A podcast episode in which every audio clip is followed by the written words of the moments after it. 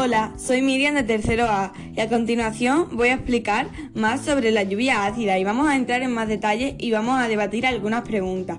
La lluvia ácida proviene de la condensación del agua que hay en la atmósfera a consecuencia de un descenso de la temperatura. En su estado natural, el agua es una sustancia neutra, por lo tanto, la lluvia debería ser neutra pero cuando se produce una combustión se vierten a la atmósfera grandes cantidades de gases como dióxido de carbono, óxido de nitrógeno, dióxido de azufre. En la zona alta de la atmósfera los óxidos de nitrógeno y de azufre se combinan con más oxígeno, transformándose en compuestos que si mezclan con agua se convierten en ácido nítrico, ácido sulfúrico y ácido carbónico. Miriam, ¿y de dónde provienen los óxidos de la lluvia ácida? Los óxidos del azufre y del nitrógeno causantes de la lluvia ácida provienen de la contaminación ambiental, que pueden ser producidas por las industrias químicas o por las erupciones volcánicas. La lluvia ácida puede producir cambios y contaminación de los ríos y los suelos, aumentando su nivel de acidez. ¿Y cómo afecta la lluvia ácida a los seres vivos?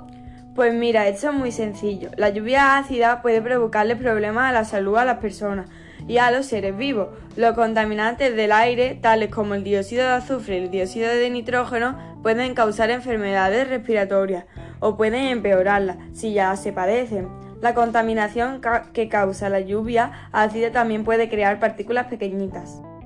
¿Y cómo afecta la lluvia ácida en España actualmente? En España la lluvia ácida se da sobre todo en Galicia y el País Vasco, aunque también está presente en algunas partes de Cataluña y Murcia. Esto es debido en gran parte a su gran tradición industrial, lo que genera una gran cantidad de gases tóxicos durante el proceso de producción.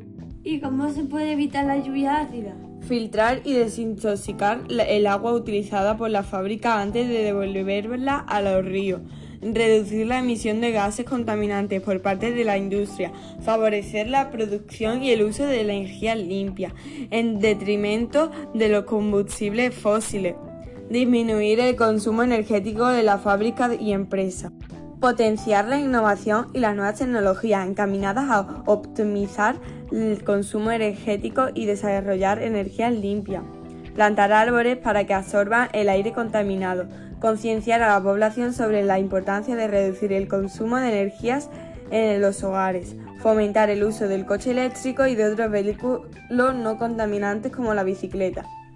Y esto ha sido todo sobre mi presentación sobre la lluvia ácida. Espero que os haya gustado y os haya informado sobre muchas cosas. Adiós.